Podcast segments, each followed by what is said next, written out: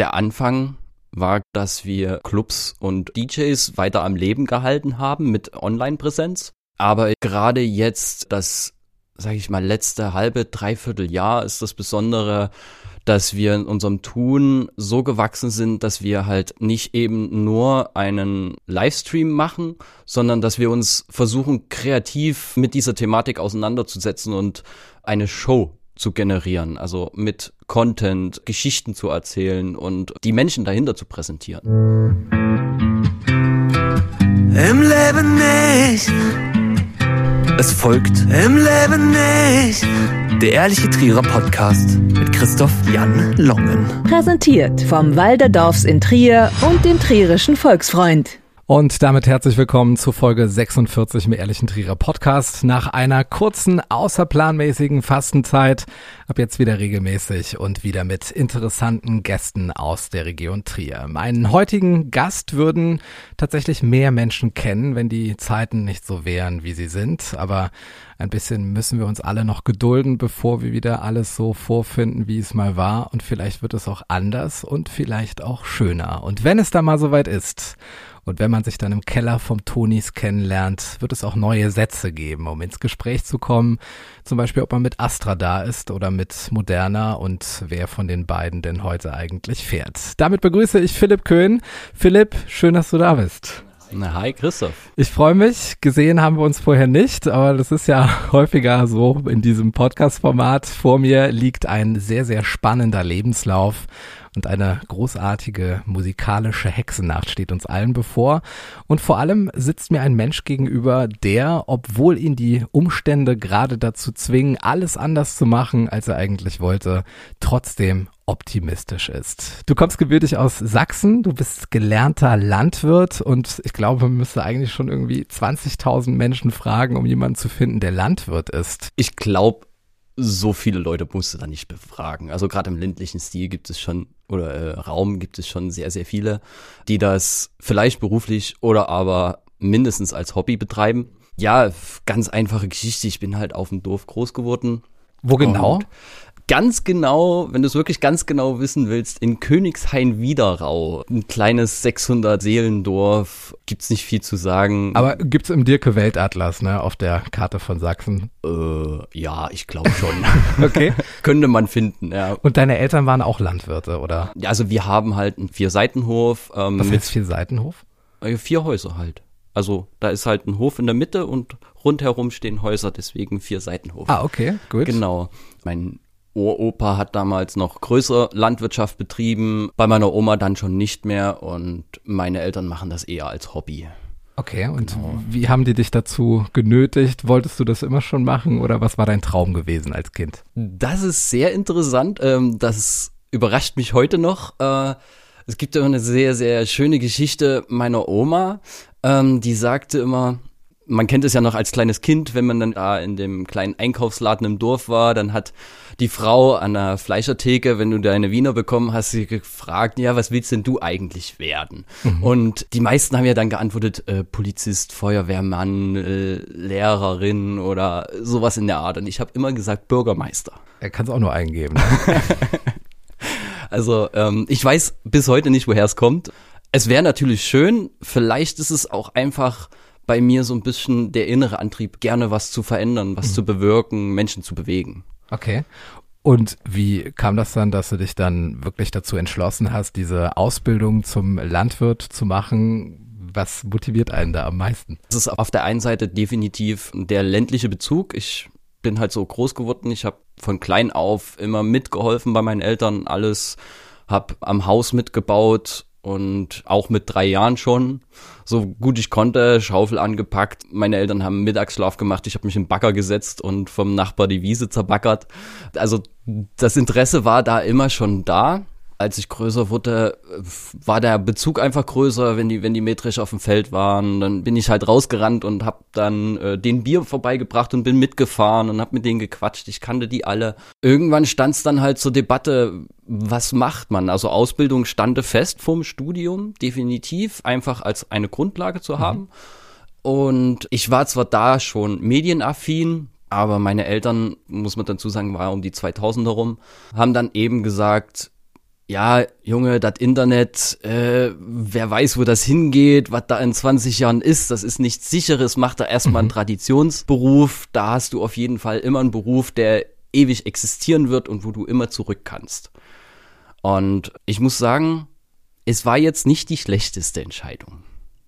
Was hat dir das gegeben für dein weiteres Leben, diese Tätigkeiten? Ich denke mal, da gehört sehr, sehr viel Disziplin dazu, sehr viel Durchhaltevermögen, gerade auch bei schlechtem Wetter, unabhängig davon, wie die Witterung ist, trotzdem seine Arbeit zu machen. Also äh, schlechtes Wetter gibt's nicht, es gibt nur die falsche Kleidung. Mhm. sagte immer mein Chef. ähm, also definitiv hat es mir Durchhaltevermögen gegeben. Also gerade äh, in der Erntezeit, meine Rekordwoche, vergesse ich nie, ging 5.30 Uhr morgens los auf der Maschine, also bis zu 4.30 Uhr aufgestanden und endete zwischen 1 Uhr und 2 Uhr nachts. das die ganze Zeit durch. Und das eine ganze Woche durch, von Montag bis Sonntag. Wie ist das denn eigentlich, wenn wir sagen, wir wollen jetzt hier alle regional einkaufen? Ist dann eigentlich die Landwirtschaft in Deutschland überhaupt dazu in der Lage, das alles so sicherzustellen, dass wir jetzt im Grunde so ein Stück weit auch ja, selbstversorgend sein könnten als Region Sachsen oder vielleicht auch als Rheinland-Pfalz? Ich bin der Meinung, wir könnten, aber man muss halt dazu sagen, vieles, was wir im Supermarkt bekommen, das ist ja nicht hier heimisch. Und das kann nur durch Import hierher kommen. Aber alles, was man eigentlich zum Leben braucht, kann man selbst anbauen. Und der Trend geht ja auch in die Richtung, dass die Leute wieder in Richtung Selbstversorger gehen. Aber irgendwann äh, hast du dich dazu entschlossen, rüber zu machen. Ich weiß gar nicht, ob es den Begriff noch gibt äh, in Sachsen, dass Ja. man dann eben sich auf den Weg macht. Ich meine, du bist ja ein Kind nach der Wende, bist ja auch geboren. Ja, genau ein Jahr, wenn man es exakt nehmen will. Und dann hast du dich dazu entschlossen, nach Trier zu gehen. Tatsächlich durch meine Ex-Freundin, mit der ich dann auch hierher gezogen bin. Ihre Schwester studierte halt schon am Campus Gestaltung hier in Trier und sie wollte sich dann für Kommunikationsdesign bewerben. Und ich habe mir aus Langeweile dann auf Arbeit, wenn ich die mal hatte, habe ich für sie immer mal Dinge recherchiert für die Bewerbung etc. Und da kommt man ja nicht drum rum, dass man dann halt auf so einer Seite mal ein bisschen mehr stöbert. Und bin dann halt auf diesen Studiengang Intermedia Design gestoßen und fand den halt so wahnsinnig interessant, weil er halt, es ist ja ein sehr, sehr junger Studiengang, jetzt gerade 10, 11 Jahre alt. Und diese mediale Verknüpfung aller Medien und diese große Bandbreite, die da abgedeckt wird und vor allem das praktische Tun im Studium, fand ich so faszinierend, dass ich äh, gesagt habe, äh, ja, ich bewerbe mich da und nur da und entweder es klappt oder es klappt nicht. Und es hat geklappt. Es hat geklappt und ich bin bis heute überglücklich drüber. Was macht man denn da konkret jetzt in diesem intermedialen Design? Zuerst mal fängst du ja im Grundstudium an und schaust dir alles Mögliche im Mediensektor an. Also Audio, Video, äh, UI, Was ist UI? ähm, User Interface. Naja, das ist für mich jetzt Neuland, sorry. Genau. Also wenn du auf dein Handy guckst und weißt, wo du hindrücken musst, das ist UI-Design. Ähm, Das ist intuitiv läuft. Genau, gewissermaßen. genau. Mhm. Und das muss ja auch überlegt sein, wo ich was positioniere und wie ich es als Piktogramm darstelle. Mhm. Aber es gibt auch ganz bodenständige äh, äh, Kurse wie Mediengeschichte, was auch völlig dazugehört. Und da schnuppert man halt rein in diese ganzen Fachbereiche der Medienwelt und nach zwei Semestern versucht man sich dann zu spezialisieren. Also will ich in Richtung Games gehen, will ich in Richtung Video gehen, will ich in Richtung 3D-Animation oder, oder Modeling gehen. Trier ist ganz weit vorne, was Game Design anbetrifft, ne? Ja, im Zusammenhang mit Informatik und Intermedia Design ist das sehr, sehr viel entstanden und vor allen Dingen jetzt äh, durch den neuen Verein Games Ahead. Äh, Michael hattest du ja auch schon da. Mhm. Michael Jadischke, schöne Grüße. Genau, genau. Und ähm, ja, die haben schon sehr, sehr viel bewegt mittlerweile. Und worauf hast du dich dann spezialisiert? Ähm, ich bin dann mehr oder weniger, ich wollte eigentlich immer Kameramann machen. Mhm. Und ähm, habe halt schon in meiner landwirtschaftlichen Ausbildung als Eventfotograf in Sachsen sehr viel äh, gearbeitet und hatte mich dann schon so ein bisschen darauf festgebissen, aber in jedem Kurs, in dem ich war und an jedem Filmprojekt, in dem ich mitgearbeitet habe, habe ich irgendwie dann die Organisation übernommen. Und ähm, dann war es irgendwann war der Moment da, wo ich mir dachte, manchmal, du rutschst immer wieder in diese Organisationsschiene. Dann soll es vielleicht so dann sein. soll es, genau, dann soll es vielleicht so sein. Also ich habe schon immer gern organisiert, die Leute um mich rumgescharrt und ähm, so ein bisschen angeleitet und, und versucht zu motivieren und anzutreiben. Und das ist mir dann, glaube ich, da erst so wirklich richtig bewusst geworden. Und du bist ja auch ja, die treibende Kraft hinter einem großen Projekt, das jetzt aufs große Finale zurückt. Es steht bevor die Hexennacht, wo man früher noch mit Toilettenpapier und Rasierschaum unterwegs gewesen ist, darf man sich jetzt vor sein Device und vor seinen Monitor setzen und die äh, Lautsprecher aufdrehen. Was steht uns denn da bevor? Auf jeden Fall ein sehr, sehr spannendes Event. Wir haben die letzten Wochen wahnsinnig viel vorbereitet. Wer Ähm, sind wir? Äh, wir sind Nico, Lukas und Johann und ich. Wir haben halt Karan Techno vor ein bisschen mehr als einem Jahr einfach mal ins Leben gerufen. Ich denke mal, dass der Zeitgeist so ein bisschen auch das Motto vorgegeben hat. Äh, ja, tatsächlich. Das ist mittlerweile auch teilweise ein bisschen schwierig, weil wir ja mehr machen wollen als nur äh, Techno oder mehr machen. Das ähm, ist ja jetzt auch beim Hexentanz so. Wir haben äh, Oh Captain, My Captain und Graustufe West am ersten Tag, was ja jetzt nicht Techno ist. Der Name bereitet uns dann schon ab und an äh, das ein oder andere Problem, weil die Leute halt denken, wir machen nur Techno, aber das wollen wir gar nicht. Wir wollen eine Bühne bieten, wir wollen Künstler zeigen und das so kreativ wie möglich. Wie macht man denn da auf sich aufmerksam? Ich denke mal, dass der Markt sich jetzt auch so dahin entwickelt hat, dass sehr, sehr viele dann eben auch aus der Not eine Tugend machen. Die Clubs sind zu, es gibt keine Bühnen und man sucht sich dann eben auch das Online-Medium als Spielort, als Spielfläche. Wie schafft man es da, die Menschen wirklich anzuziehen, dass es eben der Freitag oder der Samstagabend ist, den man dann wirklich mit euch verbringt? Ganz wichtig ist, dass die Leute was geboten bekommen. Also, dass, dass du eh- denen eine Geschichte erzählst. Dass du nicht, wie es gerade letztes Jahr nach dem Pandemiestart losging mit diesen ganzen Techno-Streams, äh, der DJ da an seinen Decks zu Hause mit ein, zwei Kameras, sondern dass du wirklich die Geschichte hinter der Person versuchst auch zu erzählen. Wir haben genauso angefangen, klar, aber haben halt jetzt gerade das letzte halbe Jahr uns gesagt oder auch gemerkt anhand der Zuschauerschaft. Das Angebot ist so groß, da kannst du nicht aus der Menge herausstechen. Und ähm, da wir natürlich alle Geschichtenerzähler sind, wir haben alle zusammen äh, Film studiert.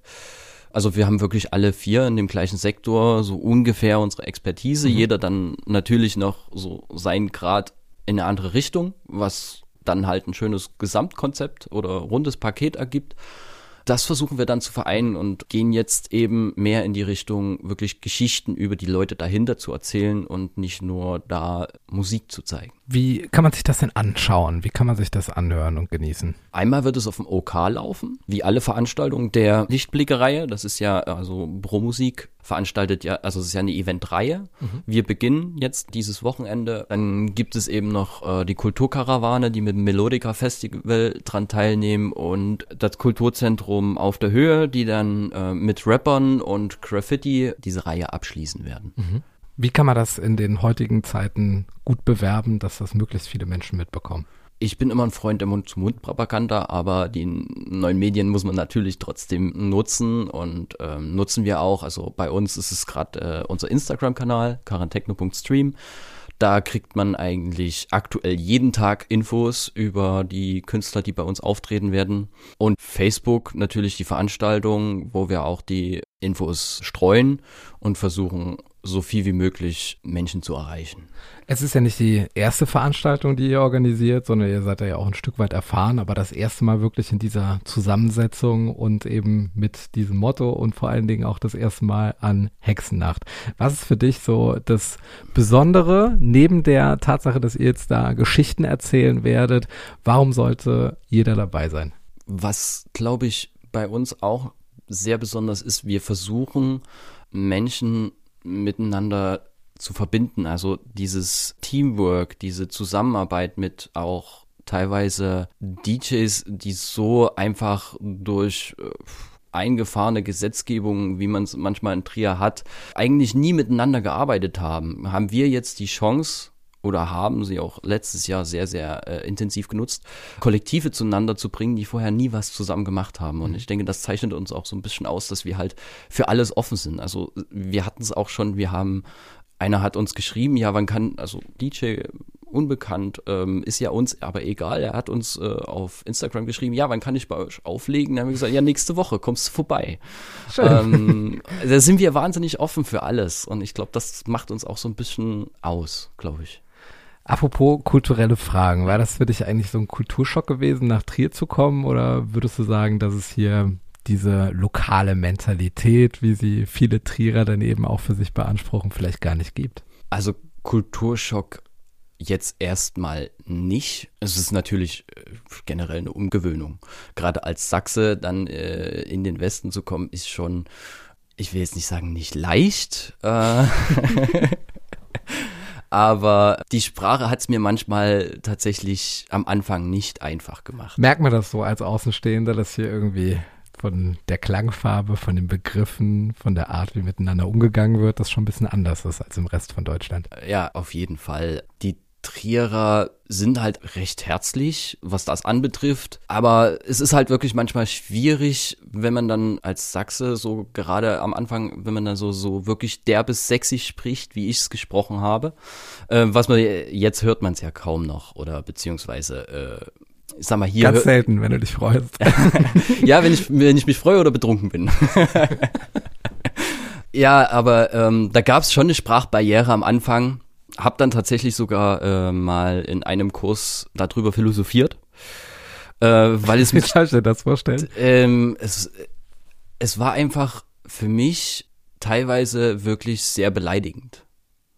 Also du warst am, also mit meinem, was ich früher wirklich gesprochen habe, ich erschrecke jetzt manchmal, wenn ich mit Menschen aus meiner Heimat telefoniere, erschrecke ich selbst manchmal, Aha. wie derb das ihr habt kein, doch ihr ist. Ihr habt kein A, ne? Ja. das ist halt eher so ein AO, AU, mhm. irgend sowas in die Richtung. Richtig. Und damit kommst du bei vielen erstmal so in die Sparte kleiner dummer Nazi. Ist das so? Ist äh, sehr also oft, also wegen, wegen leider, leider sehr okay. oft erlebt. Ich meine, die Medien tun ja Übriges dafür. Mhm. Ähm, Wie bist du denn damit umgegangen, als du jetzt dieses Spiegelcover gesehen hast, als äh, dann Sachsen im Grunde mit einer anderen Schriftart geschrieben worden ist. Äh, ist verletzend, oder nicht? Ähm, ja, war es am Anfang tatsächlich. Ich habe mich sehr, sehr schwer getan, am Anfang damit klarzukommen. Habe mich immer sehr schnell aufgeregt. Mittlerweile sehe ich es halt einfach nur locker und kann drüber lachen. Also mhm. Es gehört irgendwo zu mir, es ist ein Teil von mir. Ähm, ich werde es nie verbergen, will ich auch gar nicht. Dadurch, dass ich mir vieles abgewöhnt habe, ist es nicht mehr so dramatisch, dass ich solche Sprüche höre, aber ähm, ich bringe sie jetzt selbst manchmal. okay, auch eine Art, wie man damit umzugehen. Genau. Aber äh, wir wollen ja jetzt hier auch einen Beweis erbringen, lieber Philipp, dass du dich hier großartig integriert hast und zwar mit dem äh, Quickfire. Puh. Das ist die alte Tradition im ehrlichen Trierer Podcast. Das bedeutet für dich 16 kleine Felder, die es zu bestellen gibt. Bist du bereit? Ja, ich hoffe mal. Du hast ja 25 Folgen gehört, hast du gesagt. Insofern sollten dir zumindest mal einige Fragen nicht unbekannt sein. Richtig. Was sind denn deine drei Lieblingswörter auf Trierisch? Ähm, tatsächlich Oleg, äh, Daye und ähm, Eiz habe ich letztens gelernt. Das fand ich auch Was sehr, sehr nett. Eiz? Ähm, das ist so ein, so ein ähm, bemitleidenswertes Tätscheln, so Eiz, Eiz, Eiz, ach du Armer. So, ähm, wurde mir erst vor kurzem beigebracht. Okay, also das war definitiv in der Tabelle der am häufigsten gebrauchten Lieblingswörter auf Trier schon noch nicht mit dabei. Was ist denn dein Lieblingsort in Trier? Da gibt es sehr, sehr viele. Äh, ich nehme immer gerne mal die Wanderstrecke von, von Trier nach Kordel. Also das ist äh, eine sehr schöne Wanderstrecke. Ist jetzt kein Ort in Trier, aber das bietet halt sehr, sehr viel. Ansonsten wo man mich halt im Sommer sehr oft antrifft, ist am Zollkran eigentlich. Am Zollkran? Ja. War auch noch nicht genannt worden. Also es ist dadurch, dass du hier den neuen kulturellen Einschlag bringst, Philipp, kommen wir auf jeden Fall zu einigen Innovationen hier. Zum Thema Ernährung, dein Trierer Lieblingsgericht. Ich habe jetzt tatsächlich noch nicht so viel Trierisches ausprobiert, aber Nussecken waren mir bis dato noch nicht bekannt, sagen wir es mal so. Wie oft warst du in deinem Leben schon auf der Porta Nigra? Da ich oft besucht werde oder ab und an von Familienmitgliedern und Freunden besucht werde, glaube ich, war ich bisher in den letzten fünf Jahren sieben oder achtmal da. Findet man da noch was Neues? Nein. was war denn das letzte Konzert, das du entweder besucht oder selbst mit organisiert hast? Das letzte große Konzert war Deichkind in der Arena kurz vorm Lockdown. Wo parkst du, wenn du mit dem Auto in der Stadt bist? Ich laufe am liebsten in die Stadt, weil Parken ist fürchterlich. Ich park dann lieber äh, ein bisschen außerhalb, direkt bei meiner Wohnung ist ein, zum Glück ein freier Parkplatz. Da finde ich eigentlich immer einen Platz. Noch.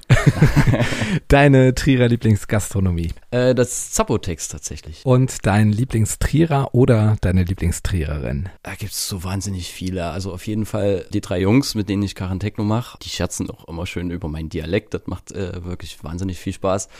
Und ansonsten habe ich so viele bemerkenswerte Menschen hier in Trier kennengelernt. Die kann ich gar nicht alle aufzählen. Was vermisst du denn an deiner Heimat Sachsen am meisten? Die Natur. Welche drei Begriffe auf Sächsisch sollte man kennen, um nicht direkt als Trierer aufzufallen?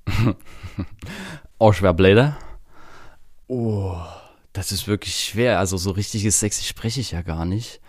Äh, nu ist ja immer bei vielen bekannt.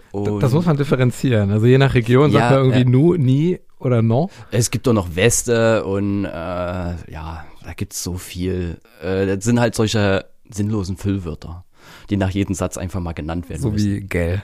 Gell, ja, genau.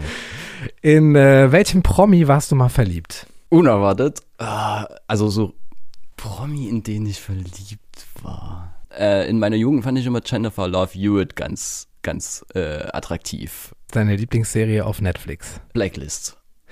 Was war der krasseste Streich, den du jemals an Hexennacht jemanden gespielt hast? Bei uns ist das gar keine Tradition. Wie kommt das denn?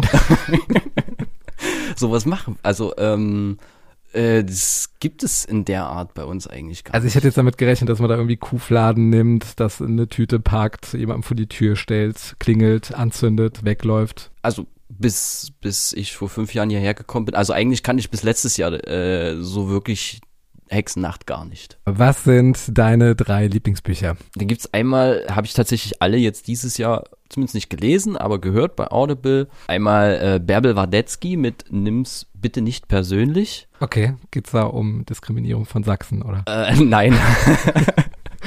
da geht's einfach darum, ähm, halt wie der Titel schon sagt, nicht alles persönlich zu nehmen und ähm, eher mal reflektiert Aussagen zu verarbeiten und zu kontern und ähm, einfach hinzunehmen und nicht alles auf sich zu beziehen, sondern eher damit zu arbeiten. Nummer zwei. Höre ich aktuell äh, Roman Braun mit Die Macht der Rhetorik. Mhm. Ja, das ist einfach eine Anleitung, um sprechen zu lernen. Okay. so für so einen Sachsen im Westen ganz gut. Vor allen Dingen in Trier, ja. ja. Und die Nummer drei? Das ist ein sehr satirisches Buch ähm, von John Neven, Gott bewahre. Welches Hobby hast du in dieser besonderen Zeit für dich entdecken können? Also Karatechno ist mein Hobby. Tatsächlich. Und jetzt stell dir vor, du könntest alle Plakatwände in Trier mit einem Satz versehen. Welcher wäre das? Liebt, habt Mut und wartet nicht auf den richtigen Moment. Das ist ein schönes Schlusswort und damit sage ich Danke an unseren heutigen Gast. Das ist Philipp Köhn, gebürtig aus Sachsen, jetzt kulturell prägend für die Region Trier und damit man das erleben kann, braucht man gar nicht so lange zu warten und damit rühren wir noch einmal die Werbetrommel für Künstlerinnen und Künstler aus der Region und den Karantechno Stream an diesem Wochenende mit dabei sind Graustufe West, OCMC Music und das Clouds Kollektiv. Die Links gibt's wie immer in den Show Notes und das letzte Wort, lieber Philipp, das gebührt dir. Schaut auf jeden Fall mal vorbei. Wir freuen uns riesig. Wir haben da mächtig was für euch vorbereitet. Ich glaube, es ist für jeden was dabei, für jung und alt und ähm, es wird spannend. Im Leben nicht. Der Ehrliche Trierer Podcast über Erinnerung und Fiktion. die jeder kennt. Präsentiert vom Walderdorfs in Trier und dem Trierischen Volksfreund. Für dich, der, der ja so eine Außenperspektive hast, gibt's denn da auch vielleicht so was Befremdliches, was total peinlich ist an Menschen aus Trier? Ist dir da was aufgefallen? Nein, mir ging es eher so, als ich dann ähm, nach äh, fast anderthalb Jahren, die ich nicht in der Heimat war, wieder zurückkam und ähm, meine Mom sagte einfach in einem Satz, äh, wollte halt auch mal verwenden und da sagen wir ja bei uns gerne Oma. Und ich dachte, was will denn die jetzt mit der Oma?